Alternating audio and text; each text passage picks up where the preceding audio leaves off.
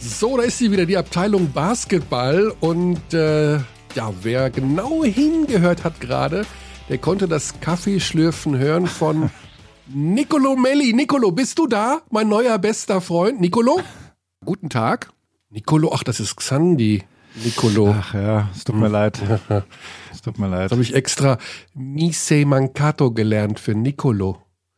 Also gut, das, dazu vielleicht später noch. Nicolo Melli war gestern im, äh, wie heißt das nochmal? Instagram Live. Wie heißt das nochmal? Ja. Bei Magenta Sport. Und der war so nett, dass ich gewünscht habe, er wäre mein neuer bester Freund. Aber ja, dein neuer Podcast-Partner immer, gell? nein, nein, ich möchte nur mit Xandi, natürlich. Was sagt denn dann Basti?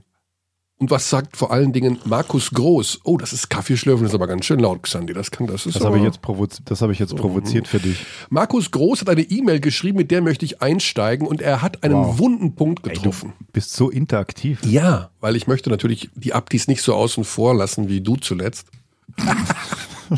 okay, also Markus Groß hat geschrieben und äh, ich möchte das direkt aufnehmen und umsetzen. Er hat nämlich gesagt, ähm, dass wir Oh, da kommt Hagen vor, kann das sein? Nein, Deswegen nein, dass wir in Bezug auf die Peter-Fese-Skala.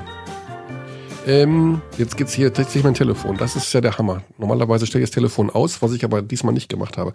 Also, Ich stelle es jetzt aus. er schreibt in Bezug auf die Peter-Fese-Skala.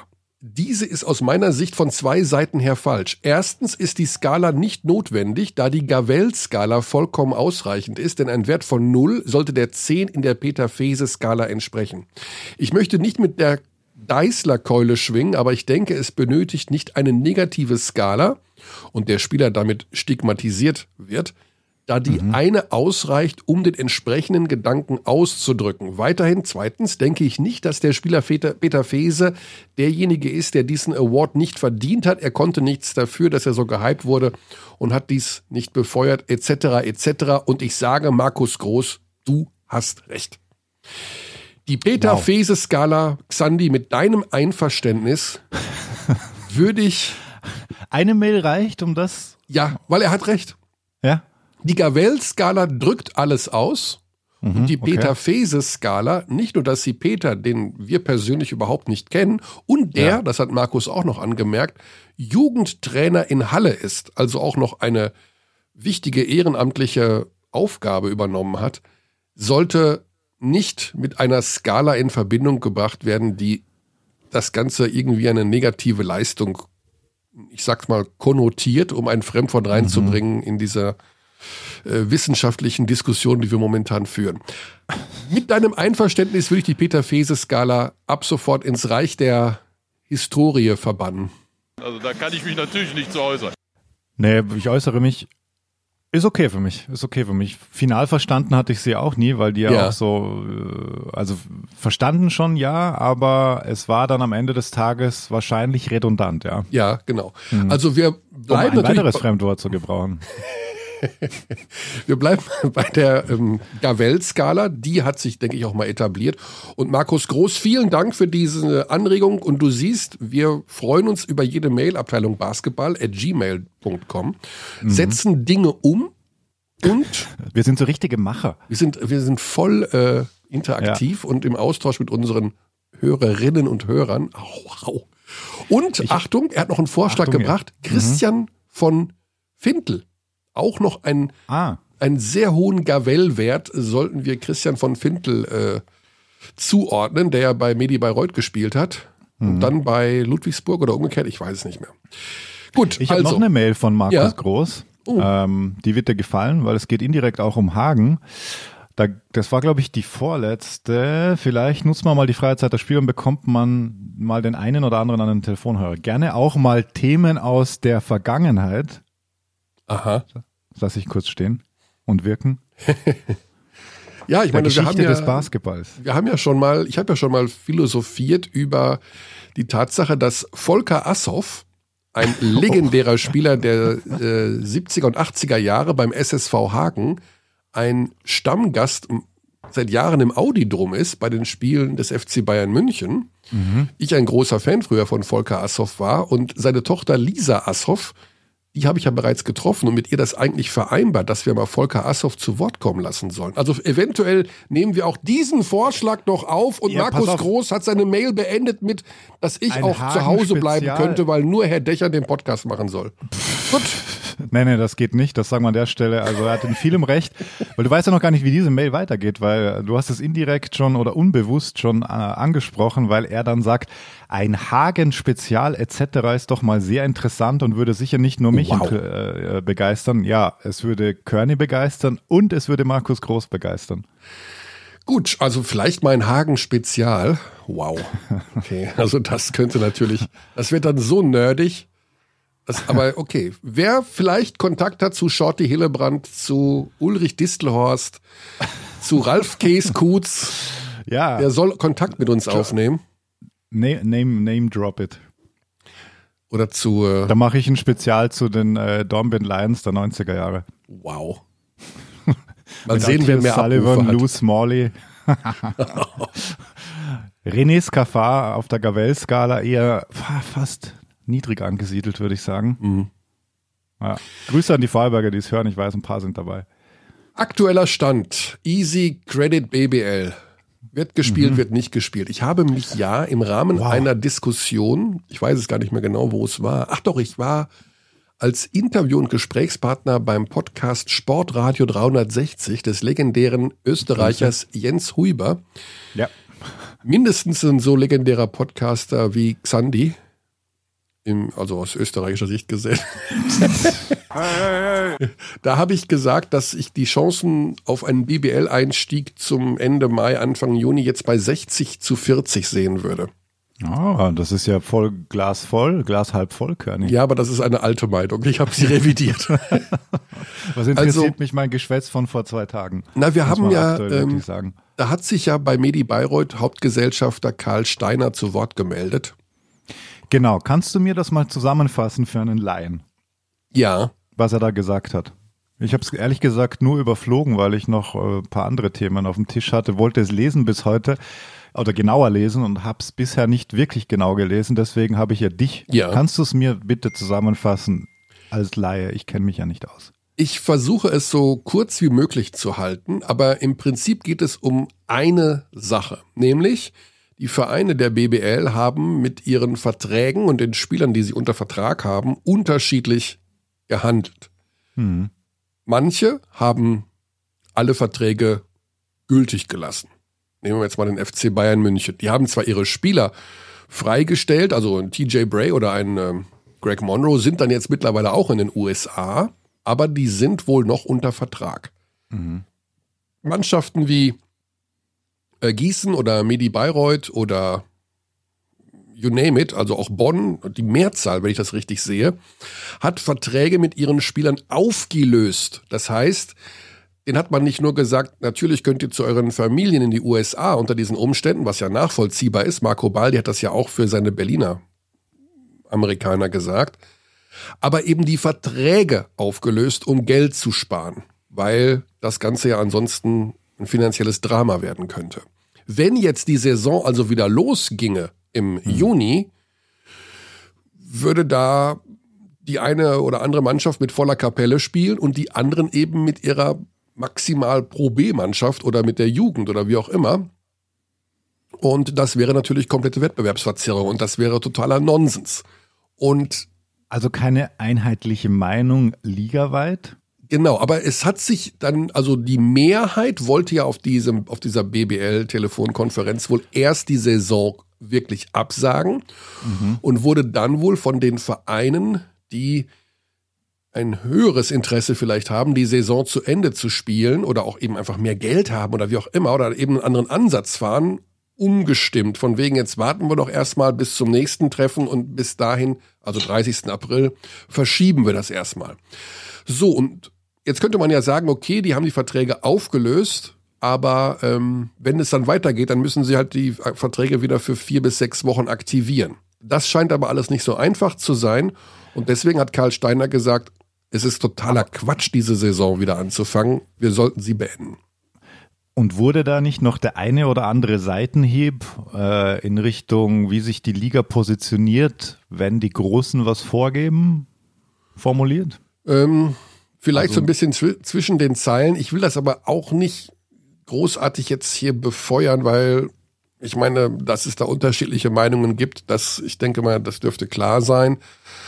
Ich weiß auch jetzt nicht, wer recht hat. Also natürlich würde ich mir wünschen, dass die Liga in irgendeiner Form weiterspielt und wenn das möglich wäre, warum sollte man das nicht tun? Also wenn jetzt ein, ähm, ich weiß es ja nicht, ein Spieler, ein Amerikaner, der jetzt bei Medi Bayreuth war und dessen Vertrag aufgelöst wurde, wenn man den am 1. Juni sagt, pass mal auf, sechs Wochen, Summe X, also ungefähr das, was er auch für die Summe X bekommen würde, äh, für das Geld, was er bekommen würde, wenn er sechs Wochen in der regulären Saison gespielt hätte, warum soll der nicht zurückkommen? Ja, absolut. Was macht er denn Also, sonst da? Ja, nach Japan gehen oder nach in China darf man wahrscheinlich auch wieder dann. Ja, habe ich auch gehört. Wuhan Tigers. Genau, also es gibt wohl, was habe ich gelesen, irgendein Spieler, ein, ein NBA-Spieler, der jetzt wieder in China angeheuert hat, war heute Morgen bei Da Twitter spielt irgendwo. die CBA aktuell? Habe ich gar nicht Ich hab, mitbekommen. irgendwie scheinen die wieder anzufangen. Ich weiß es auch nicht. Ja, weirde ja. Geschichte. Ähm, man hängt da so ein bisschen natürlich zwischen den Stühlen, weil scheinbar geht es nicht anders, finanziell für die kleineren Vereine als Spielerverträge aufzulösen. Andererseits möchte man natürlich gerne, dass die Saison im Zweifel im Frühsommer äh, zu Ende gespielt wird. Warum soll das dann nicht möglich sein? Ich denke mal, dass wir in vier bis sechs Wochen eine andere Situation in Deutschland haben werden als heute am 31. März. ja, das hoffe ich doch. Ja, Wir, Das wir können war ja also- nachfragen bei einem Mitglied eines Managements, äh, Mi- Mitglied eines BBL-Club-Managements. ist das schon der zarte Verweis auf unseren ersten Gesprächspartner? Der ja auch in der Beschreibung. Das ist ja auch der, der in der Beschreibung steht. Also die Abdis wissen ja, dass wir mit Mike Koch telefonieren werden. Ja, richtig. Vielleicht noch ganz kurz. Also wir sind ja, natürlich im Homeoffice. noch auf dem Zettel? Ja? Ja, ich wollte einfach nur wissen, wie es dir so geht. Ich glaube, die Abdis wollen auch wissen, wie es dir so geht. Du bist ja zu Hause. Ja, mir geht's ganz gut. Ich versuche Ja. gerade Punch-Out durchzuspielen auf, dem, auf der alten Nintendo-Konsole. Also das stand auf meiner Bucketlist, seitdem ich acht Jahre bin. Was ist Und das? es ist wirklich tough. Es ist ein Boxspiel, ein politisch sehr inkorrektes Boxspiel, weil äh, du boxst gegen sehr viel Boxer aus anderen Ländern. Und die sind alle so klischeemäßig dargestellt, das ist Wahnsinn. Erzähl Äh. mal ein paar Klischees. Also, Naja, der Russe ist halt betrunken, ach Der komm. Spanier ist in der Tat, der Spanier hat äh, homosexuelle Tendenzen. Der Spanier hat homosexuelle Tendenzen. Wirklich. Don Flamenco heißt er. Das ist aber ein, ein, ein Klischee, das ich den Spaniern jetzt gar nicht zugeordnet hätte. Ja, es sind, es sind auch wirklich erfundene Klischees. Du hast einen Deutschen dabei, der sieht irgendwie so aus wie so ein, äh, Dolph Lundgren. ein General, nee, eher so ein General aus dem Ersten Weltkrieg. Der ist aber sehr leicht. Ähm, Aber am, am besten ist wirklich der besoffene Russe, der, der die ganze Zeit äh, trinkt zwischen den Runden. Aber es ist ein wirklich sehr schweres Spiel und der Endgegner ist Mike Tyson. Da, bei dem bist du noch nicht. Bei dem bin ich noch nicht. Ne? Ich bin jetzt in, in Runde 11 oder so und es ist schon richtig, richtig tough. Und Das heißt, teilweise ja. muss ich auf YouTube nachschauen, wie man, weil du musst wirklich so Kniffe wissen bei, bei, bei manchen Gegnern und dann siehst du so in dem YouTube-Kommentar so, äh, also gibt es so Walkthroughs und Hinweise und bla bla bla und in einem Kommentar so, ja, ich kann mich noch erinnern, als ich an meinem achten Geburtstag Mike Tyson besiegt habe und ich so, damn it. Was nutzt du denn da für einen äh, Controller? Also was hast du doch so ein, so ein Teil, was man da anschließen Nee, ich kann? habe ich hab die Netro, äh, Re Retro Nintendo Konsole, die jetzt rauskam vor zwei Jahren oder so, da hast du 30 Spiele drauf, da kannst du aber kaum was spielen, außer dieses Spiel, weil die alle so langsam sind. Ich weiß nicht, die ist nicht gut gemacht. Mhm. Aber das eine kann man ganz gut spielen. Ich habe aber auch einen Emulator auf meinem Mac, also ich kann alle Super Nintendo Spiele auch spielen mit Controller. Also mit einem Auf Controller aber. aber. Also mit der Tastatur. Nein, ein Controller ist nicht die Tastatur. Achso, ich dachte nur. Ich, gut, ich, Ja. gut, dann ähm, haben wir das Thema auch abgehandelt. Also Xandi, äh, Und sonst, sonst kümmere ich mich viel um Classics und klassische Spiele Genau. und besonders also mit deiner redaktionellen Mitarbeit suchen wir das ja gemeinsam aus. Welche, der kleine Seitenhieb mal ganz kurz hier dienstags mittags um 12. Du. wel- welche dir noch besonders in Erinnerung sind? Heute Abend Bayern Fenerbahce von der Vorsaison Euroleague. Ist nicht dein Ernst. Hast Heute? Abend, Ja, 19 Uhr bei Magenta Sport. absolut. Absolut. Das Double Okay. Overtime Spiel aus dem Audiodom, wahrscheinlich das beste Euroleague Spiel der Bayern. Ever. Okay. Ja, also ich habe ja gehört, dass die Zugriffszahlen gut sind. Ähm, und dann soll man das zeigen. Also ich äh, finde das ja gut. Also man muss ja, das, die Sache ist die, weißt du, was der allererste Satz war, den ich gelernt habe, als ich damals vor dem Zweiten Weltkrieg zum Fernsehen gekommen bin? Sind wir jetzt in Live? Du machst Fernsehen nicht für dich, sondern für den Zuschauer. Wow, ja. Und das heißt, dass der persönliche Geschmack oder das, was man selber gut findet, idealerweise erstmal zweitrangig ist. Das habe ich eigentlich nie so richtig begriffen, weil ich hatte immer die Hoffnung, ich möchte das machen, was mir auch gefällt. Aber manchmal, ja, Ja. wenn ich mir jetzt so die Einschaltquoten im Fernsehen anschaue, da sind halt oft Sachen bei, die haben 20% Marktanteil. Wo man sich denkt, WTF. Die würde ich nicht gucken, selbst wenn es das einzige Programm auf der ganzen Welt wäre. Ja. Aber gut. Anwalt des Zuschauers und so, das ist ja auch diese alte Schule. Mit, äh, ja, ja, genau. Also man, das kommt ja auch noch hinzu. Also, Classics, Xandi hat zart darauf hingewiesen. Was kommt da noch? Solange ich die Telefonnummer hier von Mike Koch eintippe, kannst du vielleicht da noch einen Sendehinweis geben? Weil die ist zeigen ewig lang, diese Nummer. Das ist eine Festnetznummer, die hat irgendwie 140 Stellen. Gibt's doch gar nicht. Wir zeigen auf jeden Fall auch äh, 2015 das Halbfinale 5 zwischen Alba Berlin und dem FC Bayern München, auch ein Overtime-Spiel. Ich schau mal kurz, wann das kommt, weil Mach das doch. In der Zeit lasse ich klingeln mal beim, beim Mike. Wir machen das ja mittlerweile hier direkt live. Wir, wir schneiden das gar nicht mehr weg. Zack, Wow. das Hallo? Klingeln drauf. Koch geht dran. Wird direkt reingestellt. Ist er da? Mike, bist du Ist er da? da? Ja, ich bin da. Zack, da bist du schon direkt bei uns. Wir haben Ja. dich direkt reingeholt hier in unser Homeoffice-Studio. Perfekt. Ja, ist das Wahnsinn oder was? Es geht ja heute Tag. nicht mehr anders, heutzutage. Heutzutage ist alles Homeoffice. Also, du Seuchenvogel, da bist du gerade mal Sportdirektor geworden in Gießen und dann kommt diese Corona-Krise. Was ist denn, das ist ja totaler Quatsch, oder? Wie ist denn das gelaufen eigentlich da bei dir? Ja, etwas unglücklich würde ich das so, so beschreiben. Wenn ich mir den, den Termin hätte aussuchen können, hätte ich hier ein bisschen nach hinten geschoben, mit Sicherheit. Äh, Ich durfte ja noch mit wenigstens ein äh, BBL-Spiel gegen Frankfurt mir anschauen von der Bank und dann, äh, ja, dann hat der Virus zugeschlagen und jetzt äh, wird aus äh, Sportdirektor Krisenmanager. So schnell geht das manchmal. Aber auch von zu Hause logischerweise. Wie geht's dir aktuell? Die wichtigste Frage natürlich überhaupt. Alles gut? Also zuallererst bin ich nicht zu Hause, sondern ich sitze im Büro im Augenblick. Äh, Ah. Wir haben das Büro runtergefahren natürlich, aber äh, im Augenblick gibt's viele Sachen zu tun, die man auch nicht nur am Telefon ähm, erledigen kann. Also Gespräche, die man auch äh, face-to-face machen muss, glaube ich. Äh, wichtige Themen. Es geht sehr oft ums Finanzielle. Deswegen haben wir eine äh, Besetzung hier im Office mit zwei, drei Mann, nicht mehr. Und gesund, das ist das Wichtigste. Gesund Mhm. bin ich, fühle mich auch wohl. Äh, ich hoffe, euch geht's genauso, denn alles andere stellen wir hinten an. Ja, das sind schwierige Zeiten. Du hast es gerade gesagt, du bist zum Krisenmanager geworden. Es geht um Geld. Also ich vermute mal einfach, es geht darum, Menschen, Spielern zu sagen, dass sie ab sofort weniger oder gar kein Geld mehr verdienen. Ist das momentan die wichtigste Aufgabe? So ist es. Das geht äh, vor allem zuerst im sportlichen Bereich, weil wir ja äh, ein Sportclub sind. Das heißt, die Gehälter äh, der Spieler, der Trainer äh, sind erstmal die am meisten belastenden Kosten, Personalkosten. Und äh, da haben wir uns überlegt, auch mit jedem Spieler einzeln zu sprechen und mit jedem Spieler auf äh, Befindlichkeiten einzugehen, offene Gespräche zu führen und nicht mit Druck zu arbeiten. Ähm, das ist auch uns sehr gut gelungen. Also wir haben äh, eine Lösung gefunden im sportlichen Bereich, mit der wir im Augenblick sehr zufrieden sind. Äh, Das bedeutete, dass einige Spieler nach Hause geflogen sind, einige Spieler noch hier sind. Äh, Also wie gesagt, für jeden so eine Lösung zu finden, ist nicht so einfach und das, glaube ich, kann man auch wirklich nur in, in, in persönlichen Gesprächen machen und nicht am, am Telefon. Wenn es ums Finanzielle geht, dann muss man die Reaktion des Gegners oder des Gegners, sage ich, des, des äh, Gesprächspartners? Spielers, des Gesprächspartners, des Spielers sehen, äh, die Körpersprache, wie verhält er sich, dann kann man da auch eine Einschätzung abgeben und deswegen äh, waren das so in den letzten, äh, letzten Wochen die Aufgaben hier mit allen Angestellten des Clubs einfach mal Gespräche zu führen und zu sehen, wo das dann hinführt. Mhm.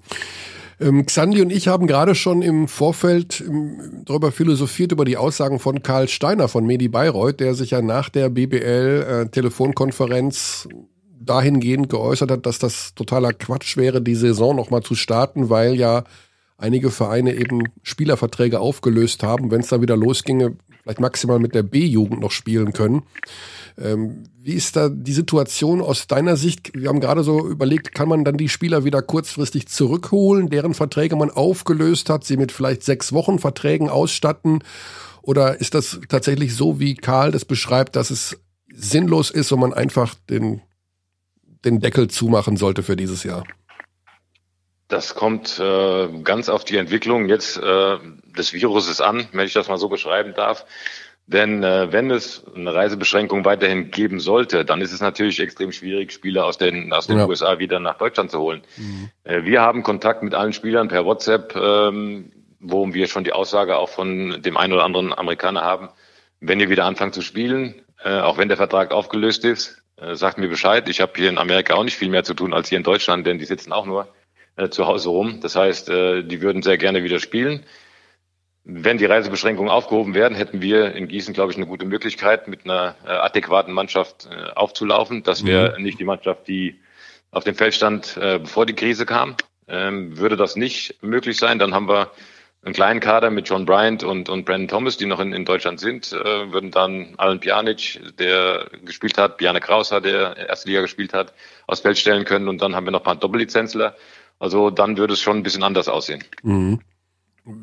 Was meinst du, was der richtige Weg wäre? Also bei, bei Reut klang das ja wirklich so, dass man, also Karl Steiner gesagt hat, das ist Quatsch, aber also wie eine Art Weigerung, das überhaupt fortzuführen. Das wäre aus Gießener Sicht nicht der Fall. Ihr würdet da irgendeine Mannschaft schon hinstellen. Eine komplette, eine komplette Weigerung ne, würden wir jetzt im Augenblick nicht mhm. zustimmen. Äh, denn wie gesagt, wir haben diese äh, Aussagen auch der Amerikaner.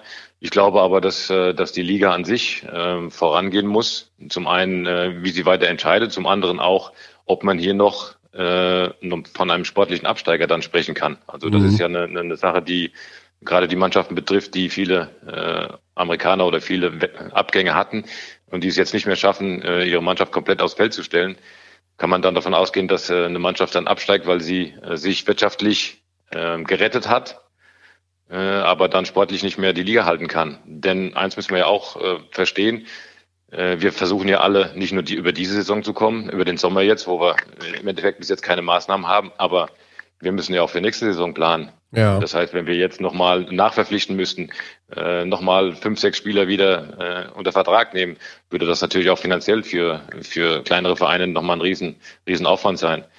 Von daher muss die BBL fest, festlegen, wie die Saison weiter gespielt wird, ob es einen sportlichen Absteiger gibt, denn dann können wir auch reagieren und, und äh, unsere Mannschaft aufstellen. Es gab ja so mal sogar das, äh, den Gedankenansatz, dann mit 19 Mannschaften zu spielen, also die beiden Aufsteiger dazu zu holen für die kommende Saison. Das würde auch bedeuten, dass insbesondere für die kleineren Mannschaften, für die Heimspiele ja besonders wichtig sind, äh, noch mehr Partien hätten als in dieser Saison. Unabhängig davon, dass natürlich der Spielplan dann irgendwo komplett eskalieren würde. Aber eventuell wäre das auch ein Ansatz, der vielleicht mal durchdiskutiert wird, dass man da alle zusammenholt und dann eine Liga macht mit 19 Teams. Sicherlich. Äh, ich glaube, die äh, Pro A hat ja schon gesagt, dass sie äh, auf jeden Fall Aufsteiger haben wird und ihre, ihre Anzahl an Mannschaften erhöhen wird. Mhm. Äh, bei uns ist es äh, bis jetzt klar, glaube ich, dass äh, Chemnitz wohl als Aufsteiger feststeht. Frage ist natürlich dann wieder Lizenzierung und so weiter, aber mhm. das wird so wohl so sein. Ähm, bis jetzt hat die BBL sich nicht geäußert, inwieweit man einen Absteiger festlegt ja. oder ob man mit dem Absteiger spielt. Äh, das heißt, für die kleinen Vereine mit Sicherheit ähm, wäre das ein, ein, kleines Plus, äh, noch ein, ein, Heimspiel mehr oder zwei Heimspiele mehr auszutragen. Zum anderen hast du es angesprochen. Ich glaube, man muss auch äh, hier eine gewisse Rücksicht auf die, auf die Top-Vereine nehmen. Also das Euroleague-Programm, das sie dieses Jahr abgespult haben, äh, bis zu dem Zeitpunkt, wo die Saison unterbrochen wurde, ist schon äh, beinhart. Also so viele Doppelspieltage auch in der Euroleague äh, zehren schon ganz schön an, äh, an den Mannschaften. Das hat man dann auch gemerkt, teilweise, wenn die, die Ligaspiele am Wochenende waren. Also das ist eine Sache, die, die, wo alle in ein Boot gehören. Und ich glaube, das ist etwas, was auch im Augenblick noch ein bisschen auseinanderfährt. Äh, die, die Top-Vereine, die europäisch spielen und die kleineren Vereine in, in der Liga. Nichtsdestotrotz, äh, glaube ich, müssen wir den Basketballsport in Deutschland erhalten und da kommt es auch auf die, die kleinen Vereine an, auf die Traditionsvereine an und deswegen ähm, wollen wir nächstes Jahr nicht eine Liga spielen mit äh, zehn Mannschaften, weil wir äh, sieben Mannschaften haben, die diese äh, Auflagen nicht mehr nicht mehr erreichen ja, können. Genau. Also das heißt schon, dass wir da äh, als als BWL, als Gemeinschaft die richtige Lösung finden müssen. Mhm. Wie geht's dir so dabei bei dieser Aufgabe? Ich meine, du bist ja in dem Sinne nicht der geborene oder äh, Sportdirektor, sage ich mal. Also nicht, dass ich dir die Aufgabe nicht zutrauen würde, aber du bist halt Trainer, Spieler gewesen bisher. Wie geht's dir damit? Also wie, wie fühlt sich das an, in dieser Situation vor allen Dingen so viele Krisengespräche führen zu müssen und mit so viel, ja, mit so viel negativen Emotionen einfach auch klarkommen zu müssen? Ja, Sportdirektor, dieser ähm, Ansatz an meiner äh, Personalbeschreibung hier als, als äh, Geschäftsführer und Sportdirektor ist jetzt so, der Sportdirektor können wir mal ein bisschen nach hinten schieben. Das mhm. ist im Augenblick ja eigentlich nur äh, Krisenmanagement, auch mit den Spielern. Von Vorteil, von Vorteil für mich natürlich, äh, dass ich jahrelang als Trainer äh, auch solche Situationen schon äh, bewältigen musste. Also ich war in Bonn und musste einen Patrick Ewing Jr. nach Hause schicken. Ja. Aus welchen Gründen, auch welchen, aus welchen Gründen auch immer. Also da musste ich schon mal Verträge auflösen. Das ist in, in, in Bonn passiert, das ist in Bayreuth passiert. Das heißt, diese Gespräche mit den Spielern ist eigentlich jetzt nicht ähm, etwas, was total Neues und was man, was, was man nicht schon mal gemacht hat. Äh, vielmehr ist es die, die Zahlenwälzerei und plötzlich äh, Kurzarbeitergeld. Wer hat sich schon mal mit Kurzarbeitergeld ja. beschäftigt? Selbst, selbst die Fachleute, selbst die Fachleute, die ja. hier, hier sitzen, schlackern mit den Ohren und sagen, oh je, dass da alles auf uns zukommt, da muss man ja äh, Berechnungen machen, äh, wie viel dann 50 äh, Prozent, 100 Prozent und wie weit und Zuschläge. Also das ist ein Feld, wo man sich mit Sicherheit erstmal ein bisschen, ein bisschen reinarbeiten muss. Ähm, aber bin ich halt ins kalte Wasser geworfen worden und jetzt muss ich mich halt freischwimmen. Und äh, ich denke mal, wenn man so eine Phase am Anfang direkt vor die Füße geworfen bekommt ja. und die besteht, dann hat man schon mal so die Feuertaufe. Ja, in jedem Fall. Also vom Timing her natürlich äh, nicht, nicht gut gelaufen, aber äh, wir haben natürlich sehr, sehr viele Menschen mit extremen Problemen gerade momentan. Ja. Also ich wüsste gar nicht, wer jetzt da massiv von profitiert. Die äh, mit der momentanen Situation da so positiv klarkommen müssen. Wie ist denn so die Resonanz, ähm, vielleicht solche, naja, Charity-Sachen zu machen? Also wir haben ja äh, beim MBC sowas gesehen, die ähm, versuchen über eine Art Crowdfunding äh, zu finanzieren. Wir haben bei Ulm eine Aktion gesehen, äh, die die Fans dazu aufrufen, ihre Saisontickets zu behalten beziehungsweise nicht teilweise zurückerstatten zu lassen. Gibt es da ähnliche Ansätze in Gießen? Gibt es da auch vielleicht vom Fanclub oder irgendwelche Geschichten, was man da auf die Beine stellen kann? Das äh, ist alles in, in, in Arbeit sozusagen. Wir haben natürlich äh, auch hier äh, versuchen wir so viel wie möglich Kontakt mit unseren Sponsoren zu halten. Das natürlich jetzt auch wieder, haben wir schon besprochen, mit äh, nur per Telefon geht und nicht in, in, in persönlichen Gesprächen. Ich hatte die ersten zwei, drei Wochen hier ähm, bestimmt 10 bis 15 Termine außerhalb des, äh, des Offices bei Sponsoren, die sind alle äh, weggebrochen. Keiner möchte mich mehr sehen aufgrund des Coronaviruses äh, persönlich sehen. So, das so heißt, dass das wieder alles über die Telefonate geht. Natürlich sind wir in ständigem Kontakt mit unseren Sponsoren. Wir, wir haben ja so ein bisschen äh, Glück gehabt, wenn man das so sagen kann, mit nur noch vier Heimspielen. Das heißt, andere Vereine trifft es ja extrem hart. Die in Heimspiele. Mhm. Das heißt aber nicht, dass wir jetzt äh, sagen, das lassen wir einfach so unter den Tisch fallen, sondern wir versuchen auch hier offensiv heranzugehen, mit jedem zu sprechen, mit Dauerkarteninhabern, mit Sponsoren, mit äh, Einzeltickets, die schon verkauft waren für das Spiel gegen Bamberg, um dort ähm, ja dann auch äh, möglichst eine Lösung zu finden, die von beiden Seiten akzeptabel ist. Zum anderen haben wir so, wir nennen es rotes Brett, äh, angelegt an das schwarze Brett, äh, eine Verknüpfung für unsere Sponsoren, dass die auch äh, äh, untereinander interaktiv sein können, wer was braucht von wem, äh, gibt es da Möglichkeiten, sich untereinander zu helfen. Da ah, gab es ein, Hilfspro ein, Hilfsprojekt von, vom TV Hüttenberg, von den Handballern, die hier in der Region sind, ähm, dass man hilfsbedürftigen Menschen, äh, die unterstützt beim Einkauf, bei, bei allem, was sie benötigen. Da haben wir einen Anruf aus Australien bekommen von der Frau, die in Australien ist und ihre Mutter, die demenzkrank ist, in Frankfurt sitzt. Das haben wir dann vermittelt, dass wir da dieser Frau dann beim Einkaufen geholfen hat. Also wir sind auch in, in, in Charity-Sachen, auch in, in Sachen, wo man äh, den Leuten, die im Augenblick sehr viele Probleme haben, die zu unterstützen, ist auch eine sehr, sehr wichtige Aufgabe, der wir uns gewidmet haben. Mhm. Ja, diese äh, Solidarität, die ist ja durchaus an der einen oder anderen Stelle spürbar, dass da äh, ja, was zusammenwächst, beziehungsweise Dinge passieren, die vielleicht auch über diese seltsame Virenzeit hinaus äh, Bestand haben werden, weil in der Not verbindet ja doch das ein oder andere. Ja, Mike, eine extrem schwierige Phase. Dazu ja sowieso das Gießener Projekt sportlich gesehen und auch eben hinter den Kulissen mit äh, dem Rücktritt, kann man das sagen, von deinem Vorgänger, von Heiko Schellberg. Ähm, sehr, sehr viel Unruhe. Kam das denn dann, als du zum Verein gestoßen bist, kannst du die Reaktion vielleicht auch mal kurz beschreiben? Also war das so ein bisschen, okay, jetzt bevor jetzt Corona kam. Jetzt haben wir das alles wieder in ruhigerem Fahrwasser. Jetzt kommt einer, der ein bisschen Plan hat von dem, was in der BBL so passiert. Ist da so ein bisschen Ruhe eingekehrt? Ich glaube, dass äh, bis jetzt da noch nicht so richtig Ruhe eingekehrt ist. Ganz einfach, weil äh, dieser, dieser Übergang nur sehr kurzfristig war. Im Spiel gegen Frankfurt wurde Heiko Schellberg, Heiko Schellberg noch verabschiedet. Meine Vorstellung sollte dann im Spiel gegen Bamberg sein. Das ah, okay. ist schon äh, ausgefallen. Also äh, ich konnte mich jetzt auch noch nicht gar nicht so richtig mit mit den Gesellschaftern äh, hier austauschen. Wie gesagt, das geht alles nur per Telefon, aber das mhm. ist nicht der richtige Weg. Das muss äh, im persönlichen Gespräch sein. Von daher äh, hat dieser, dieser Coronavirus uns wirklich über, über, überrollt. Klar ist aber, dass äh, im sportlichen Bereich hier äh, in Gießen jetzt natürlich ein bisschen mehr äh, Kompetenz äh, ist. Das ist äh, damit gegeben mit meiner Person. Die Unbestritten der Fall, ganz klar. In, in diesem Falle konnte ich mich ja aber noch nicht so einbringen, wie das vielleicht dann am Anfang der nächsten Saison äh, sein wird. Äh, wie gesagt, von daher, äh, es hat sich jetzt alles ein wenig beruhigt, aber ich glaube, der, der Hauptpart, warum es sich beruhigt hat, ist einfach dieser Coronavirus und weil mhm. jetzt äh, alle Leute einfach auf auf ihr, etwas anderes schauen, auf den Coronavirus, auf ihre eigenen Probleme und äh, alle mittelständlichen Mittelständler, die hier in, in, im Kreis sind oder auf der, in ganz Deutschland, auf der ganzen Welt, die haben ihre eigenen Probleme im Augenblick und deswegen rückt das alles so ein bisschen in den Hintergrund. Jeder guckt erstmal auf sein eigenes Geschäft, auf seinen eigenen Laden, dass der dass der über die Runden kommt. Und somit, ähm, wie gesagt, ist Ruhe eingekehrt, aber ich glaube, die Ruhe ist eher eingekehrt aufgrund der Situation auf der Welt im Augenblick. Ja, trügerische Ruhe, wenn man das so sagen darf. Ja. Die Verhandlungen mit den Sponsoren dann auch in der kommenden Saison, das wird ja alles, ja, vielleicht doch ein bisschen anders ablaufen. Andererseits, wenn man von vielen äh, Seiten es hört, soll es da auch ja Solidaritätsgeschichten geben und äh, irgendwelche Maßnahmen, damit eben auch solche Sachen wieder fortgeführt werden können. Selbst ein Lionel Messi, die Profis des FC Barcelona verzichten auf 70 Prozent ihres Gehalts. Das heißt, Messi verdient nur noch 5 Millionen im Monat ab sofort. ja.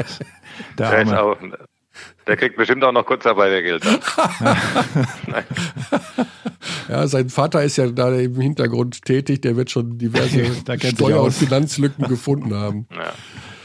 Ja, eine wilde Zeit, Mike. Und äh, ja, wir hatten eigentlich gehofft, weil du warst ja bei uns im Podcast, als du noch mit Verlaub auf Arbeitssuche warst. Dann macht's Klingeling. Mike wieder zurück in der BBL. Dann ging's schnell. War das? Ja. haben, haben wir da was mit zu tun? Haben die sich da gemeldet, weil die das gehört haben? Nee, ne, oder? Ich muss ich nochmal nachhören, ob das so war. Das könnte ja sein. Also weil, seid äh, ihr, dann seid, seid ihr meine Agenten und kriegt eine Provision. Ja, das wollte ich jetzt gar nicht so laut sagen. Ah, okay. Verstehe ich. Weil uns geht's Nein. ja auch nicht so gut, Mike, ja. ne? Wir haben ja auch ne? Probleme. Ja, war, also es war ex extrem überraschend. Wie gesagt, äh, dass äh, der Verein plötzlich auf mich zukam und mhm. äh, dass dann auch innerhalb von äh, ein paar Tagen mehr oder weniger das Interesse von beiden Seiten bestand, dass man sich da zusammengesetzt hat und äh, für mich eine interessante Aufgabe, äh, so in meinem Portfolio jetzt mal äh, Trainer, also Spieler, Trainer, jetzt äh, GM und, und Sport, Sportdirektor ist mal eine, eine ganz neue Situation für mich, aber ich glaube, ähm, auch äh, eine Zukunftsperspektive für mich. Und von daher habe ich auch nicht ja. lange überlegt. Das, das äh, passt so richtig rein in die Situation. Und ich war jetzt mal äh, in der Osthalle auch noch auf dem Parkett vor 50.000 Jahren. Da hatte ich auch äh, ein bisschen gespielt in Gießen. Von daher ist das alles genau. auch so ein bisschen, was sich dann wieder zusammenfindet. Und dein Sohn, der ist ja Spieleragent, der wird ja natürlich dann jetzt die, die super Spieler einfach so, ne? Das geht ja jetzt auf ganz kleinem Dienst weg. Papa, guck mal hier, ja. ich hab da einen. Das können wir jetzt so machen wie, wie manche andere Vereine. Wir, wir, ach, wir verpflichten so, jetzt ja. nur von einem Agenten. Nee, das werden wir nicht machen. ähm, äh, das ist aber natürlich eine, eine Hilfe auf jeden Fall. Also das kommt ja auch dazu, dass man äh, nicht nur die, äh, die Spieler von dieser Agentur hat, sondern die Agentur hat ja einen, äh, einen großen Pool an Spielern. Mhm. Das heißt, wenn du irgendeinen Spieler suchst, äh, werde ich auf jeden Fall einen Spieler finden, der mit äh, dieser Agentur verbunden ist, um so auch Informationen, Hintergrundinformationen zu bekommen. Das ist ja was, was das Netzwerk dann ausmacht. Genau. Zu sagen, dazu, wir haben einen Spieler, der ist aber bei Agent XY, aber der hat im College mit unserem Spieler zusammengespielt. Also fragen wir unseren Spieler und der, der kann mir sagen, der Coach ist da und so weiter. Also dieses Netzwerk ist für mich fast noch äh, viel, viel wichtiger, weil mhm. du einfach an Informationen rankommst, die du sonst äh, nur so sehr, sehr schwer bekommst. Also hat äh, Sohnemann Kevin auch die Korken knallen lassen, als Papa Sportdirektor wurde. Aber so soll es ja sein. Ich meine, ich finde das ja super. Ja, Mike, dann wollen wir dich wieder entlassen ins, äh, ich hoffe, nicht ganz so krisenträchtige Dienstagsgeschäft. Vielleicht kommt ja noch. Und alles, was morgen auf den Tisch kommt, ist eh April-Scherz. Also das, da gar nicht drauf, da gar nicht drauf achten. Das, das sagst du jetzt so einfach, okay, ja. dann muss man gucken, was auf meinem Terminkalender steht. Mike, eine abschließende Frage von mir noch. Ähm, momentan werden ja sehr viele klassische Spiele gezeigt beim Magenta Sport, aber oh, auch oh, oh. die Sportschau hat ein Basketballspiel gezeigt, beziehungsweise gestreamt vor kurzem. Du weißt wahrscheinlich, worum es geht und hast es mitbekommen. Ja, Hast du es geschaut? Lief so einer rum, der hat ein weißes, da, da lief so einer rum, der hat ein weißes T-Shirt unten drunter. Der gehabt. hat ein weißes T-Shirt gehabt. ja. Körny schaut. Du weißt, um was es geht, Körny. Ja, ich wollte das vorhin schon an, es war dann, von, ich vermute, das EM-Finale von 93. Das ist richtig. Aber. Kommentiert ja. von Fritz von Turn und Taxis, muss man Fritz an der Stelle auch festhalten. Ja. Also wirklich ein Medienrecht, ein, ein, ein mediengeschichtliches Dokument, das da lief. Und der, der Typ, der ganz wild in der vierten Reihe von unten mit den Armen wedelt, das war ich. Aber äh, das fiel nicht so auf. Das habe ich, jetzt, das, das hab ich jetzt nicht gesehen. Aber, das hast du, aber weißt du was, Mike? Die Sache mit dem T-Shirt, ne? das habe ich mir schon ja. überlegt, als du nach Gießen kamst, mach das doch zum Marketing. Tool da. Also verkauf doch Gießener Trikots mit so einem weißen Shirt drunter, so als Mike Koch im äh, Retro-Shirt. ja, in, den, in der augenblicklichen Situation muss man alles äh, in Betracht ziehen, ja. auf jeden Fall. Aber, aber weil, ja. Bist du Weil, jemals äh, gefragt worden, warum du diese T-Shirts unterm Trikot trägst? Ja, das Öfteren schon mal, klar. Ja. Das ist ja kein Problem. Das war einfach wegen dem Schweiß und dass man sich auch mit dem Ärmel nochmal. Ich war kein, kein Stirnbandträger und auch ja. kein Schweißbandträger. Und mit dem Ärmel konnte man äh, sicher, sicher sich schnell nochmal übers Gesicht wischen und die Sicht wieder freimachen. Das war da so ein Grund dafür. Ja. Und also zu, zu, unserem Freund Fritz und Fritz von Zone und Taxis noch kurz. Also ich glaube, wenn man das Spiel dann äh, sieht und den Kommentar von ihm sieht, er macht uns schon zum Europameister vor dem letzten Wurf. Und soweit war der letzte es Wurf noch nicht vorbei. Es ist Wahnsinn. Das muss man ehrlich zugeben. Ja, ja. Der, der dribbelt an der Mittellinie und da brüllt er schon, äh, Deutscher ist Europameister und der Ball geht Richtung Korb. Äh, und da war nicht, hat nicht viel gefehlt, sage ich mal so. War schon lustig. Ja, ich fand auch die Einschätzung vorher super, dass er gesagt hat, so leicht favorisierte Russen und man muss mal schauen und so weiter. Also es ist super spannend zu sehen und ich glaube, ja. die Style-Punkte äh, oder Style-Könige ist, glaube ich, trotzdem Henning Harnisch vom vom, vom ja. Auftritt her. Also trotz, trotz T-Shirt und so weiter. Aber es ist, ist, super zu sehen. Wie, wie oft hast du das denn schon gesehen seit damals? Oder ist das jetzt, wenn das jetzt nochmal läuft, denkst du dir, ah cool, da schaue ich jetzt wieder rein? Oder auf YouTube gibt's ja auch Mitschnitte, aber nicht in Deutschen. Ähm, wie, wie, wie, mhm. wie ist das so bei dir? Also ich habe jetzt das, äh, am, am Wochenende nicht das komplette Spiel gesehen. Ich habe die letzten zehn Minuten so gesehen, weil ich im, im, im Endeffekt ähm, es nicht, nicht in- und auswendig kenne, das Spiel, okay. weil das ganz einfach äh, so lange her ist, dass du viele Eindrücke gar nicht mehr äh, im Kopf hast. Also die letzten Minuten natürlich, den letzten Wurf und die, die Sache, wo Kai zum Korb zieht, äh, legt den auf Chris ab, der dankt ihn rein and one, das ist and alles one. da. Wahnsinn. Aber wenn mich, mhm. wenn mich jetzt jemand fragt, äh, was war denn in der ersten Halbzeit, wie lief das Spiel in der ersten Halbzeit? Sorry, kann ich euch nicht sagen. Ich kann nicht mal sagen, ob wir mit fünf vorne waren, mit fünf hinten waren oder ob die, äh, ob die Russen vorne waren. Habe ich keine Ahnung. Das sind einfach zu viele Spiele. 35, äh, 38 zur Halbzeit. Ja. Also wenn mich einer gefragt hätte, wie stand es zur Halbzeit, hätte ich euch nicht mehr sagen können. Wahnsinn. Äh, die äh, auch einfach, nicht live im Fernsehen lief, also muss man auch sagen. Ja, genau. Und auch noch dazu sagen. Das lief heißt, das, lief das nicht live? Nein, nein, die sind nee, später eingestiegen. Ich glaube nur dann später erst eingestiegen, ja, ja. ja. Ach komm. Ja. irgendwie war es nach der Tagesschau oder sowas. Naja. Also zweimal da 20 ja noch eine Aktion. Ja. Es gab ja noch, noch eine Aktion, dass äh, vor dem Endspiel dann äh, bei irgendeinem, äh, ähm, ich glaube, es war, ich darf ja keine Schleichwerbung machen, bei irgendeinem äh, Laden konnte man dann ähm, ein Ticket kaufen und hat ein zweites äh, umsonst gekriegt, damit die Halle voll wird Ja, ja. für das Endspiel. Ja, das war, Ja. das war nicht einfach auf Anhieb ausverkauft. Nee, Ein nee, Geheimnis vielleicht noch, ich habe es schon mal im Podcast vor Urzeiten erzählt, Mike, du weißt es vielleicht nicht. Chris Welp hat mir drei, vier Stunden nach dem Spiel im Interview gestanden, es war kein And One. Der Russe hat nicht gefault. Ja, der Schiedsrichter, wenn der Schiedsrichter pfeift, ist es faul, ganz einfach. Absolut. Aber wir sind heute, wir können heute den Russen das sagen, es war kein And One. Ich habe extra den Satz dafür. Eto bil Nikito i Odin, liebe Russen. Ja, es war kein And One. Ich meine, damals gab es auch nur zwei Schiris, also vielleicht war das auch mit ein Grund, warum das dann später eingeführt wurde, dass da noch ein Dritter dazu Boah. kam.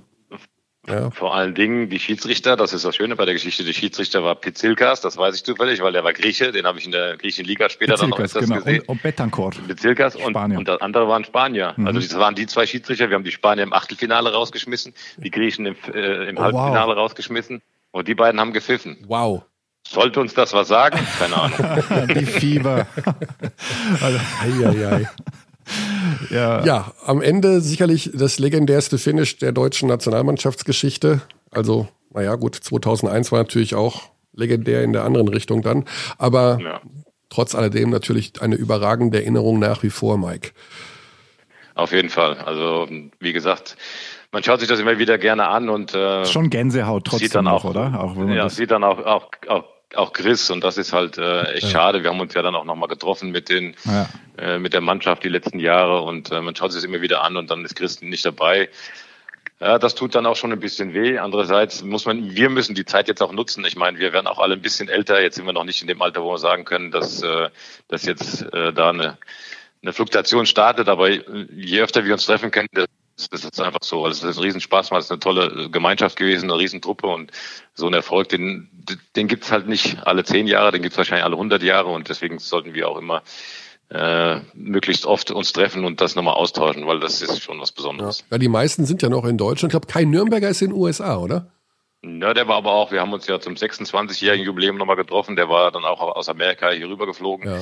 Der ein oder andere fehlt immer mal, aber Mike Jekyll zum Beispiel, der ist in Kanada, Kai ist in Amerika, Genau. Sascha Hupmann war ja, der war ja nicht dabei, aber ähm, Jens Gojava war da, ja, die anderen sind alle, eigentlich alle in Deutschland, das kriegt man schon zusammen irgendwie. Ja, Mike Jekyll ist ja, der arbeitet ja auf einer kanadischen Polizeistation da irgendwie und sortiert die Akten oder was? Den müsste man wirklich mal. Der Alltime, der Alltime BBL-Scorer. Ja, das kann ich jetzt nicht, das kann ich jetzt nicht bestätigen, keine Ahnung. Ich mal dachte da, ja. anfangs, dass er mit seiner, mit seiner Frau auch da so ein kleines Hotel hatte. Aha. Aber wie gesagt, das kann, kann möglich sein, aber kann ich jetzt nicht Ich bestätigen. habe das irgendwie mal gehört, dass der auf irgendeiner Polizeistation Akten frisst. Aber gut, er bleibt uns trotzdem in hervorragender Erinnerung. Auf jeden Keine, Fall. keine Frage. So, Mike, dann jetzt aber tatsächlich alles Gute für die nächsten Wochen und Monate. Es kommen Absolut. wieder bessere Zeiten, das wissen wir. Wir wissen nur nicht genau wann. Und bis dahin halten wir alle zusammen, Augen zu und durch.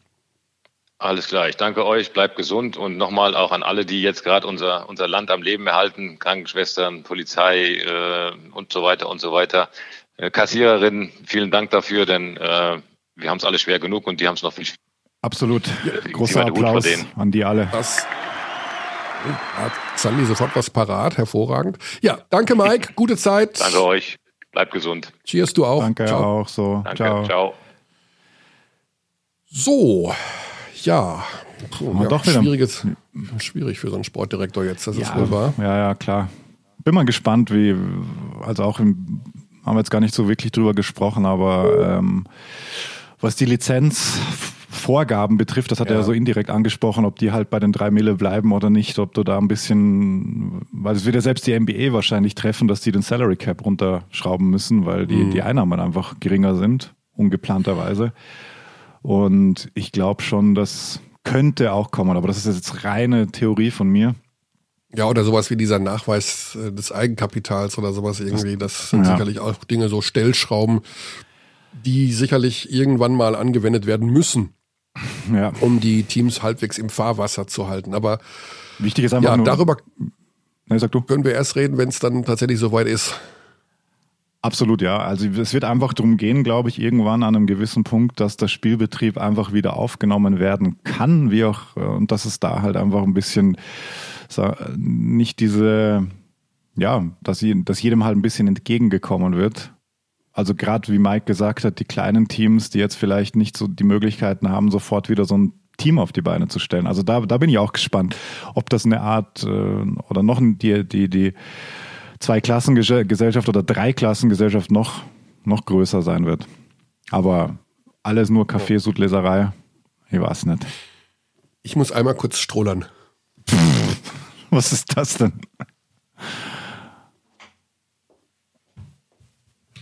Ich glaube, das lasse ich drin, liebe Abdis. Ich sehe hier jetzt Környs Arbeitszimmer via FaceTime. Was, was können wir erkennen? Es steht ein uralter Leitsordner ganz links. Dann steht ein blauer Ordner und zwei magentafarbene Ordner, würde ich gerade sagen. Das könnte man, vielleicht ist das wirklich nur seine, seine Telekom-Abrechnung. Das war natürlich sehr konsequent.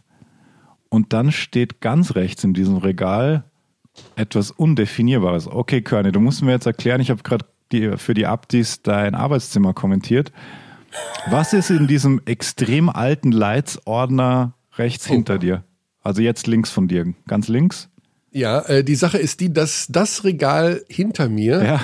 das gehört zu meiner Frau. Ach, okay. Ja, ja. Also oh. da habe ich, da bin ich äh, raus aus der Sache. Ich habe schon überlegt, ob die zwei magentafarbenen Ordner vielleicht deine Telekom-Abrechnungen sind. Die, sind, die wirklich sehr dick sind, diese Ordner. Ja, ich, äh, da, ich kann Folgendes sagen. Ich besitze noch einen Aktenordner. Ich habe ansonsten alles digital. Wow.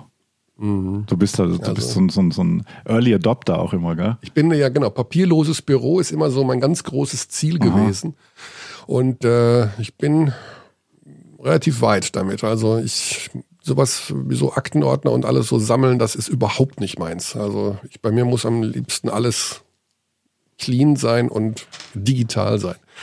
Hm. So, wir haben noch, Xani, bevor ich es vergesse, ja. da kommt ja gleich noch der ich Nicolo Melli. Ne? Ich hätte dich erinnert, ja. Ich war gestern begeisterter Zuseher bei deinem Instagram Live. Ja. Und durfte auch eine Frage stellen, was mich sehr gefreut ja. hat. Die, die Antwort war auch cool von ihm. Also ähm, beziehungsweise muss man sagen, unfassbar, was der Kerl für ein Deutsch spricht. Ist das Wahnsinn ja, oder was? Ja, ich meine, er hat eine deutsche Frau und er meinte dann, ja, sie sprechen 80-20 Deutsch-Italienisch zu Hause. Dann frage ich mich, wann sprechen ja. sie denn Englisch? Ähm, aber wie, sie sprechen wohl kein Englisch. Ja. Sie sprechen entweder Deutsch oder Italienisch. Genau. Ja, genau. Was jetzt äh, insofern, er hat ja noch kein Kind. Spoiler, Spoiler. und ich dachte, er hätte schon ein Kind ja, ja, ja. und deswegen sprechen sie Deutsch, damit das Kind, aber nee, er, und er spricht ja wirklich fast akzentfrei. Ja, akzentfrei nicht. Ich finde, er hatte diesen charmanten, diesen charmanten italienischen Klang und ähm, vielleicht twitter ich noch die Reaktion. Ich habe gescreenshottet, als du zum ersten Mal die Frage nach Bamberg gestellt hast. Das ist nur ein sehr unvorteilhafter Screenshot für dich, aber Nicolo Melli strahlt, weil ähm, sobald, also ja. da gehen die die Mundwinkel gehen wirklich bis zu den Ohren, als du nur das Wort Bamberg sagst. Also war so, ah, endlich kann ich über Bamberg sprechen. Ja. Und das war schon was ganz Besonderes. Und äh, man wird es jetzt auch gleich hören für alle, die es eben gestern noch nicht gesehen haben. Also heute ist Dienstag, am Montag lief die Insta-Live-Schalte. Mhm. Also ich bin da auch, ich glaube, so kurzweilig war das noch nie. Also, obwohl da auch ein paar ernste Und Themen zu Beginn stehen. Die lassen und dann wird auch das große Geheimnis aufgelöst, was ja. es mit Apalakia auf ja, sich hat. das ist, also, also dieses Team, äh, ja, puh. Man Vielleicht ähm, wird nicht müde. Ich suche ja immer wieder, mhm. ich weiß nicht, ob das jetzt doof ist von mir, aber äh, dieses Instagram Live kommt ja ungefähr, also es kam jetzt bisher, weiß ich nicht, sechs, sieben, acht Mal, ich bin nicht ganz sicher, unregelmäßige Abstände. Und äh, wer Lust hat von Spielern oder wie auch immer, das mit uns, mit mir in dem Fall zu machen bei Instagram Account von Magenta Sport, der kann sich gerne bei mir melden. Also ich suche immer und erreiche auch nicht immer alle, weil, mhm. keine Ahnung, vielleicht viele auch keine Lust haben, aber wer will und wer Lust hat und vor allen Dingen auch viel Zeit hat, ähm, dann darf sich gerne bei mir melden und dann geht's los. Ja. Wir halten das noch ein wo, bisschen Wo melden? Also welcher Kanal? Also was, was, was gibt es da für Möglichkeiten? Boah, dieser Unterton, den kenne ich leider zu gut. Ja. also am idealsten wäre die E-Mail-Adresse natürlich Abteilung Basketball at gmail.com. Aber mittlerweile, also von mir aus geht's auch über Körners Corner bei Instagram, da kann man mir eine Nachricht schicken. Hm, wow, ja. Das ist zwar ein Account, der quasi im Dauerwinterschlaf ist, aber. Aber ein sehr, also es lohnt sich drauf zu schauen, alleine wegen dieses einen Bildes. Also da keine Ahnung, was du da auf dem Kopf hast. Äh, falls das noch drauf ist, aber das ist ziemlich cool. Ja, also wir haben das mitgeschnitten gestern und äh, nageln das jetzt hier noch dran an unseren Podcast, um da nochmal, ich glaube gut 20 Minuten werden es sein, ich weiß es gar nicht ja, genau. irgendwie so. Oder nochmal ein Ticken länger Nico Nomelli zu hören. Also große Empfehlung nicht nur an alle Bamberger Fans, sondern ich glaube alle deutschen Basketballfans, die diese Phase so ein bisschen mitbekommen haben damals um dieses Team, Nicolo Melli, Brad Wanamaker auch noch, hat sich auch noch ein Jahr überschnitten, Darius Miller, äh, Nikos Zisis, dann Courseur später noch. Ach, das war, war ganz, Daniel Theiss nicht zu vergessen, aber also Janis Strelnieks. Ja. Es klingt wie ein europäisches All-Star-Lineup. Ja. ja. Gut, dann war es das schon von dieser Stelle, oder? Ich weiß nicht, vermute, ich vermute mal, dass Xandi wieder irgendwann in dieser Woche ums Eck kommt und sagt, oh, wir könnten doch einen Sonderpodcast machen zum Thema. Zum Thema. Wir, beispielsweise, wir können, wir können nochmal ja. äh, Oldenburg-Ulm von 2017 schauen. Ja, natürlich. 27 Punkte Rückstatt. und wer hat denn, wer hat denn Basa getroffen? Ricky Pauling. Natürlich, mit legendärem Zander-Kommentar, der irgendwie bei jedem Buzzer vor Ort zu sein scheint. Ja. Und der auch heute übrigens Bayern Fenerbahce kommentieren so wird. So sieht's aus. Mhm. So sieht's aus. Ja.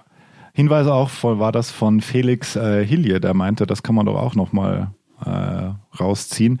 Ja, wir werden da nochmal sowieso in Medias Res gehen, was die Klassiker betrifft, weil das wird ja alles noch ein bisschen dauern. Dann äh, kann es gut sein, dass wir die, dieses Spiel auch nochmal holen, weil das war wirklich das war wirklich ein sehr krasses Spiel. Also tough für alle Ulmer.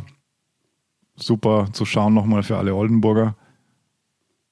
Aber dann kommt Ulm trotzdem ins Finale, wenn ich das richtig im Kopf habe. Aber ja, das genau. eine Spiel, das war das. Das, das eine Spiel, ja. das war es, ja. Jo, Xandi, jo. wenn du nichts mehr auf dem Herzen hast, nee, alles, alles gut. fragen wir Nicolo Melli, wie es ihm geht. Und genau, dann tackere ich das jetzt dran, beziehungsweise wir. Und dann schauen wir weiter, wie es die nächsten Tage aussieht. Gibt's jetzt, ich bin jetzt ein bisschen überfordert. Spiele ich jetzt Hawaii-Musik ein und dann kommt nochmal Nicolo? Äh. Oder wie, wie machen wir das? Also jetzt rein um mit den Du könntest jetzt die Hawaii-Musik einspielen mhm. und dann die Begrüßung, die ich an Nicolo richte, so drunter, drüber legen. Boah, echt? So Advanced Mixing. Aber wenn, wenn wir das jetzt hören, dann sind doch alle Zuschauer gefühlt Zuhörer ja, raus. Stimmt. Also das kill ich jetzt wieder. Dann mache ich lieber. Ich könnte, ich könnte doch mal sowas machen. No, Nochmal den Beginn. Oder jetzt geht's los. Oder? Ja. Ja. Oder das. Oder das. Ja, das, das Special mit Nicolo Melli. Genau. Und weil es auch noch NBA-Charakter hat. Erst recht. Ja, das ja. stimmt, das passt. Dann lassen wir es so sagen: Paris, Athen auf Wiedersehen. Gesund bleiben, zu Hause bleiben und viel Spaß mit Nicolo Melli. Absolut. Nicolo, ciao, grüß dich. Grüß dich, wie geht's dir? Alles gut? Es, es geht mir sehr, sehr gut. Vielen Dank für deine Zeit. Ja, danke, danke dir für die Einladung. Ich habe gerade schon den Zuschauern gesagt, wir können das ja auf Deutsch führen, dieses Interview, was großartig ist für uns. Ich versuche meine Beste. Ja. Ich, ich, werde, ich werde auf jeden Fall Fehler machen, aber hoffentlich werdet ihr mich verstehen. Na, ich weiß aus sehr, sehr guter Quelle, dass du hervorragendes Deutsch sprichst und du hast es ja auch schon bestätigt. Deine Frau ist Deutsche und deswegen, du hast schon mal gesagt, ihr sprecht sehr viel Deutsch auch daheim. Ja, ja, würde, würde sagen 80, 20 Prozent, so 80 Prozent Deutsch und mhm. 20 Prozent Italienisch. Wenn wir streiten, ich rede einfach nur Italienisch, aber das passiert selten. So. Das passiert selten, ein Glück. Ja. Nicolo, die aller, aller wichtigste Frage, wie geht es Zion Williamson? ja, ja, stimmt. Na, Zion, Zion ist ein super, ein super guter Jung. Uh, ist, neu, ist einfach, ist nur, sorry, ist nur 90 Jahre alt und, und ein riesiges Talent. Aber es, er ist überhaupt nicht arrogant und uh, ja, super nett. Und ich kann nur gut über ihn reden. Du, ich wollte auch, das war auch eher als Spaß gemeint. Natürlich ist es wichtiger, wie es dir geht, wie es deiner Familie geht. Ihr seid in New Orleans? Ja, wir sind das hier, ja, wir bleiben hier, ja. Das ist ja so ein Hotspot, ein Corona-Hotspot. Ja, in, in ja. den USA. Ich habe heute Morgen ein Interview gehört mit einer Deutschen, die dort lebt auch. Ähm, und die Situation ist natürlich sehr, sehr schwierig für alle ja mittlerweile, aber für euch da auch besonders, weil es gibt viele Infizierte in der Stadt. Äh, laut den Nachrichten, äh, 100 Prozent ist so. Äh, ganz ehrlich, wir bleiben zu Hause die ganze Zeit. So, ich weiß nicht, äh, wie die Situation so ist, weil wir sind zu Hause und wir sehen niemanden und äh, wir machen gar nichts draußen. Wir gehen nur einkaufen und wir versuchen das einmal jede zwei Wochen zu machen. Und äh, so ehrlich gesagt, ich weiß nicht viel von der Stadt. Ich habe mit dem mit dem Arzt von unserer Mannschaft geredet und er hat gesagt, dass der, die Situation im Krankenhaus ist schon schwierig, ist schon eine, eine Ausnahme und ist eine Ausnahmesituation. So, ja, ist die einzige Sache, die wir machen können, ist äh, zu Hause bleiben. Und äh, ja, und wir sind hier und äh, so ein bisschen langweilig, ganz, ganz ehrlich. Aber ja, wenn du denkst an die Leute, die, die im Krankenhaus sind, die krank sind und die auch sterben leider, ist, ja, wir haben, wir haben trotzdem Glück. Ja, das ist richtig. Positive, gute Einstellung. Machst du irgendwas daheim, um dich fit zu halten? Ja, ich versuche, ich versuche, aber es ist echt schwierig, ist echt schwierig. Aber ich versuche jeden Tag mindestens zwei Stunden zu machen, bisschen Fitness äh, in eine. Wir hatten eine Gästezimmer hier und wir haben de, das Bett weggemacht und ein Fahrrad gekauft, damit er ein bisschen fit bleiben kann, weil wir wissen auch gar nicht, wenn wenn die wenn die Saison wieder mhm. wieder geht. So ich muss, ich muss fit äh, bleiben, auch wenn ehrlich gesagt wir nicht super viel Platz haben. Aber ja. okay. Jetzt kommt ja auch noch hinzu, dass deine Heimat in Italien, hm, ja. Reggio Emilia, ist ja auch ein Hotspot. Also das Ja. ist ja sozusagen das Epizentrum. Wie geht es da deiner Familie? Wie ist der Kontakt? Wie ist die Situation bei denen? So, meine Familie glücklicherweise geht gut und äh, ich bin echt froh, äh, natürlich. Aber ich kenne viele, leider kenne viele, viele Gesch äh, Geschichten von, von Freunden, Leute und Bekannte, die entweder positiv sind oder im Krankenhaus sind oder im Krankenhaus arbeiten. Und es ist schon, es ist schon krass. Und, aber deswegen sind wir auch hier geblieben, weil was können wir zu Hause machen? Können wir gar nichts machen. So, wir sind hier und äh, ja, natürlich, ich rede jeden Tag und äh, ein paar Mal pro Tag mit meiner Familie und ich versuche Kontakte mit allen meinen Freunden zu, zu halten, zu haben. Und äh, ja, das ist schwierig, aber ja, das ist so. Die Zeit wird vorbeigehen, hoffentlich. Äh, die äh, USA werden so ein bisschen kritisiert wegen, wegen Präsident Trump und allem, dass sie zu spät reagiert haben auf die ganze Situation. Ist das auch so ein bisschen äh, die Meinung, wenn du dich so umhörst bei euch da? Ist das irgendwie, gibt's da böse Stimmen, die sagen, wir sind so ein bisschen hinten dran, wir sind zu spät dran? Ähm, so, ich bin kein Experte, so äh, ich folge, was die, die, die Experten sagen. Ähm, was ich nicht verstehen kann, ist wie in 2020, wo wir einfach diese Live in Instagram machen können oder FaceTime haben und so und äh, alle die Nachricht brauchen zwei Sekunden, die Reise um die Welt zu machen. Ich kann nicht verstehen, warum alle die Länder, äh, weißt du, einfach sofort alle Lockdown machen, weil sie haben schon gesehen, was dieser Virus äh, machen kann. Und äh, das kann ich nicht verstehen. Aber ich bin keine, kein Präsident, glücklicherweise. Ich bin, ich bin nur ein Basketballspieler. So, ich folge, was, äh, was die Autoritäten sagen. Und äh, ja, wir haben ehrlich gesagt, wir haben die Quarantäne ein bisschen früher angefangen, weil wir äh, schon gesehen haben, was, was in Italien passiert ist. Ja. So, wir waren, wir waren zu Hause und wir haben die ganzen Leute auf der Straße gesehen. Wir haben gedacht, mein, mein Gott, was ist, was ist das? Aber, aber jetzt ist so, jetzt New Orleans ist in Lockdown. Äh, an der Straße gibt es fast keine Autos mehr und äh, ja, es ist schon, es ist schon komisch, eine komische Situation. Also äh, man kann sich das in New Orleans gar nicht vorstellen, dass da keiner auf der Straße ist, weil da ist immer so viel los. Ja, Das, äh, so viel Tourismus. Ich war mal da vor zwei, drei Jahren und es war wirklich ein einziges Gewusel. Also sensationell. Wie ist es dir denn bisher ergangen? Wie gefällt dir so das Leben in New Orleans oder auch mit der Mannschaft? Was ist es so, wie es du dir vorgestellt hast? Ähm, nee, nee, ich hatte ehrlich gesagt ein bisschen, bisschen Angst äh, vor, vor die Mannschaft, weil sie, ich, ich habe viele Geschichten von äh, gekannt von von äh, Lockerrooms und so, äh, was mit den Rookies passiert und so.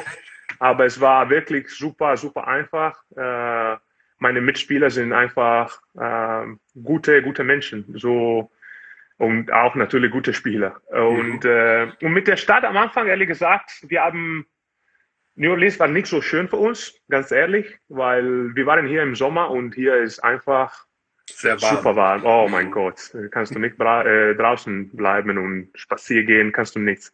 Und äh, aber dann haben wir die Stadt ein bisschen besser äh, gekannt und äh, jetzt sie gefällt uns äh, echt, echt viel. Ja, also wir sind ehrlich gesagt glücklich, dass wir in New Orleans gekommen mhm. sind. Das Essen ist hervorragend, oder? Das muss doch für dich als Italiener auch wichtig sein. Dieses ganze Food da unten, diese Südküche, Cajun Food, ist doch hervorragend. Ja, ja äh, ganz ehrlich, ist ein bisschen zu schwer für meinen äh, ja, Geschmack. Aber, aber ja, es ist Besonderes, es ist Besonderes. Und jede, jede, jeden Abend können wir, wenn wir wollten, ein neues Restaurant probieren. Mhm. Und es gibt so viele Möglichkeiten hier in der Stadt. Also es, ja. es ist schon eine, eine gute Stadt, ja. Wie war das so in der Mannschaft, wenn sich so viel auf einen Spieler konzentriert? Jetzt in der Saison alle nur darauf gewartet, dass dieser Zion Williamson endlich spielt. War das für euch ein Problem, dass, dass ihr gesagt habt, wir sind auch noch da, wir sind auch ein Team, auch ohne den Kerl? Mm, alle sagen, dass die NBA ist eine, eine Spielerliga. So, mhm. die ja, Spieler ja. sind super wichtig und äh, jede, jede Mannschaft, fast jede Mannschaft hat, äh, hat, hat die Superstars. Okay, und unsere ist natürlich Zion. Und äh, na, für uns war nie ein Problem, ehrlich gesagt. Es war nie ein Problem. Äh, ganz ehrlich, am Anfang, am Anfang der Saison ähm, waren wir nicht so gut. Wir hatten, glaube ich, sieben Niederlagen in Folge äh, gehabt und das war schon eine schwierige Zeit. Aber, aber nee, mit Zion und wie gesagt, mit Zion ist wirklich ein guter Jung. Und äh, wirklich für uns, natürlich hat uns danach echt geholfen, weil er ist ein riesiges Talent, super guter Spieler. Aber, aber nee, wir hatten nie den Druck gefühlt. Nee. Mhm. Ähm, zu deiner Bamberger Zeit noch. Wir diskutieren natürlich viel bei uns äh, bei Magenta Sport, auch in unserem Podcast immer wieder über die alten Zeiten bei Bamberg und über diesen Wechsel, den der Verein jetzt genommen hat, jetzt zu einem nur noch Champions League Team. Also wir vermissen das alte Bamberg so ein bisschen. Vermisst du es auch? Beziehungsweise die Teamkollegen von damals siehst du ja sehr häufig, die spielen ja auch alle in der NBA, aber vermisst du so ein bisschen dieses, diese Zeit von damals, diese Stimmung und dieses Besondere? Äh, Bamberg, Bamberg war, war und ist und wird immer besonders für mich äh, sein. Ähm, die zwei Jahre, die, die wir in Bamberg gehabt haben, waren einfach unvergesslich. Also es war wirklich unglaublich, was wir ähm, erfahren haben. Es war wirklich äh, super, super schön. Ähm, natürlich tut mir ein bisschen leid für Bamberg gerade, äh, was sie, was sie machen. Äh, aber ganz ehrlich, die zweite Saison war ein, ein bisschen eine Ausnahme. Was wir gemacht haben, es ist nicht so, so normal. So normal. Wir waren fast im Playoff in, in äh, Euroliga das mhm. letzte Jahr. Und äh, wir haben auch echt viele Pokal gewonnen. Aber was wirklich besonders da war, waren die Beziehungen, die wir gebaut haben. Ich bin befreundet mit fast allen meiner Mitspieler. Mhm. Und äh, weißt du, alle. Und wir hatten so viele verschiedene Nationalitäten gehabt. Aber trotzdem, wir haben uns sofort äh, verstanden. Ich bin natürlich super befreundet mit äh, Nikos Zisis. Ich, wir reden fast zweimal pro Woche, jede Woche. Und auch mit Lukas Steiger. Äh, ah. bin, ja, natürlich. Es ist das war wirklich wohl Ali Nikolic, äh, alle wirklich. Äh, ich rede leider fast jeden Tag mit äh, Sandro Bencardino und äh, mit Eiko Fester, der Physiotherapeut, wirklich alle die Freunde, die, die, die ich da äh, gekannt habe. Es ist einfach wunderschön. Da müsst ihr mal irgendwann wieder so ein Klassentreffen machen. Ja, ja werden wir wahrscheinlich, werden wir wahrscheinlich. Keine Ahnung wann, aber ja, ist eine gute, eine gute Idee. Ihr habt euch ja irgendwie alle getroffen, so ein bisschen bei der Hochzeit von Cousin, oder? Da waren ja fast alle da. Ja, fast alle da, fast alle da. Und es war wirklich schön. Es war wirklich schön. Und plus auch äh, letzte Sommer, ähm, meine Hochzeit, waren viele, viele Ah. aus Bamberg gekommen. Okay. Und äh, das war wirklich, wirklich cool, ja. Mhm. Wenn dir so ein Spieler, wo du sagst, von der ganzen, von dieser Jahrhundertmannschaft, was war so der, wo du sagst, das ist wirklich ein Ausnahmespieler auch gewesen, mit dem du da zusammengespielt hast in Bamberg? Für mich, nicht weil er gerade ein Mitspieler von mir ist, ist Darius Miller. Ja. Darius Miller, ich habe nie verstanden, wie ein Spieler wie Darius Miller könnte in, äh, in Europa spielen. Ja. Wirklich, für mich, für mich war immer ein, ein Wunder. So ist, ich habe nie das verstanden. Aber gut für uns. gut für uns. Also das heißt, es geht dir sportlich auch gut? Du, das ist so deine deine Heimat ist jetzt die NBA oder könntest du dir auch vorstellen, wenn jetzt noch mal sowas wie ZSK Moskau kommt oder halt ein riesen Euroleague Team Mailand, keine Ahnung, wieder zurückzukommen oder ist das kein Thema? Äh, weiß ich nicht. Jetzt, jetzt ist ein bisschen zu, zu früh, Zu früh, das äh, zu, zu wissen, zu sagen. Und plus habe ich mein Leben gelernt, wie in Italienisch sagen wir, äh, dass jemand soll nie, na, nie, nie, na, sorry, nie, äh, jemand soll nie, nie sagen. Äh, weil äh, einmal habe ich in, äh, äh, mit, mit Mailand gegen Bamberg, in Bamberg gespielt. Ich war in der Stadt, es war im Winter oder so, wir haben gewonnen. Und, ähm, und ich habe gesagt, ja, ich werde nie nach Bamberg kommen, in eine solche Stadt, weil ich will, möchte hier nie spielen. Da war ich in Bamberg und diese zwei Jahre in Bamberg waren war wahrscheinlich die beste in meiner ganzen Karriere. So, das habe ich gelernt. So, ich weiß, jetzt weiß ich nicht, was, was in meine, was in meiner Zukunft äh, gibt. Aber mal schauen, mal schauen, keine Ahnung. Und so von der Spielweise her, wenn du jetzt diese NBA-Spielweise vergleichst mit Euroleague und europäischem Basketball, kommt dir das entgegen? Fühlst du dich da wohl oder sehnst du dich auch manchmal so ein bisschen nach dem europäischen Basketball? Ähm, ja, natürlich nach zwölf Jahren in der europäischen Basketball. Es war am Anfang ein bisschen schwierig, in diese neue Philosophie äh, einen, einen Platz zu finden, oder? Und ähm, ja, am Anfang war es ein bisschen schwierig. So ein paar Details oder so, äh, die, die einfach für mich selbstverständlich waren, waren hier super unwichtig. Und, äh, aber weil hier ist einfach eine andere Philosophie. Nicht besser oder schlechter, es ist einfach anders. Es ist eine andere Welt. Ähm, so am Anfang war ein bisschen schwierig, aber dann habe ich verstanden, dass solche Sachen muss ich mich um darum nicht kümmern. So, äh, Gib mal ein Beispiel. okay. Hier geht es mehr um Talent. Mehr um Talent und weniger um Taktik. Äh, es ist mehr Athletik, aber weniger, es gibt weniger Kontakt. Mhm. Äh, so hier die Leute rennen und springen besser und mehr als in Europa, aber hier darfst du auch weniger Kontakt haben mit den anderen, mit den Mhm. anderen Spielen. So in Europa ist mehr, brauchst du nicht mehr Kraft, aber ist ein bisschen mehr schmutzig, ein bisschen mehr, Ja, ist muss ein bisschen mehr kämpfen. Hier ist, physisch einfach, ja. ja, genau, genau, Mhm. genau. Das war, das war am Anfang. Oder ein paar Mal, ehrlich gesagt, die Verteidigung, die wir, oder die, auch die andere gehabt haben, das war wirklich, ich denke, ich war da und ich denke, was, was, was war das? Aber es ist einfach eine andere Philosophie. Es ist einfach eine andere Philosophie. Und äh, die letzten zwei, drei Monate habe ich mich gut gefühlt, unabhängig von, von, von den Spielen, die ich gehabt Mhm. habe. Aber dann habe ich ein bisschen verstanden. Und aber die ersten zwei Monate, würde ich sagen, waren echt ein bisschen kompliziert. Waren kompliziert. Ja, ein bisschen. Weil? Ja, weil, weil ich habe, ich habe diese Philosophie nicht verstanden. Nach, Ja. nach, nach, zwölf, genau. zwölf, nach zwölf Jahren mit Ja. der europäischen Mentalität, einfach diese Chip, diese Software zu, zu, zu ändern, war, war, ein bisschen, war ein bisschen schwierig. Aber dann, weißt du, dann, dann hatte ich ehrlich gesagt auch ein paar Mal die Möglichkeit, lang zu spielen. Mhm. Und das war, das hat mir natürlich geholfen. Das war, dann, danach war einfacher für mich. Kannst du dir vorstellen, wenn die, wenn die Saison soll ja eventuell zu Ende gespielt werden im Sommer? Mhm. Ähm, was war so dein Eindruck bisher, in, als die Saison gelaufen ist? Wer war so für dich die beste Mannschaft, der beste Spieler? Was hat dich besonders beeindruckt? Ähm, so, ähm, ich glaube, die drei Mannschaften, die mehr Möglichkeit haben, diese Ring zu gewinnen, sind die zwei aus LA, so die Clippers und die Lakers, und äh, Milwaukee. Milwaukee sind schon ein paar Jahre, die immer die Erste sind und sie spielen echt einen schönen Basketball. Und die, die beste, der beste Spieler ist, äh, das hängt von dem Rekord ab, aber ich würde sagen, entweder, entweder LeBron James oder Giannis Antetokounmpo. Eine mhm. von den zwei. So, ja. Aber wer wirklich mit gedrückt, also wer, was wirklich ähm, unglaublich für mich war, war diese Kawhi Leonard. Kawhi Leonard ja. ist einfach ein, ein Roboter. ist wirklich unglaublich. Also, ich meine, jetzt bist du ja einer der besten Spieler in Europa gewesen. Wenn du dann gegen solche spielst, ist das für dich nochmal dann so ein, so ein Sprung, wo du denkst, boah, also die sind wirklich nochmal so viel besser? Ist das dann so?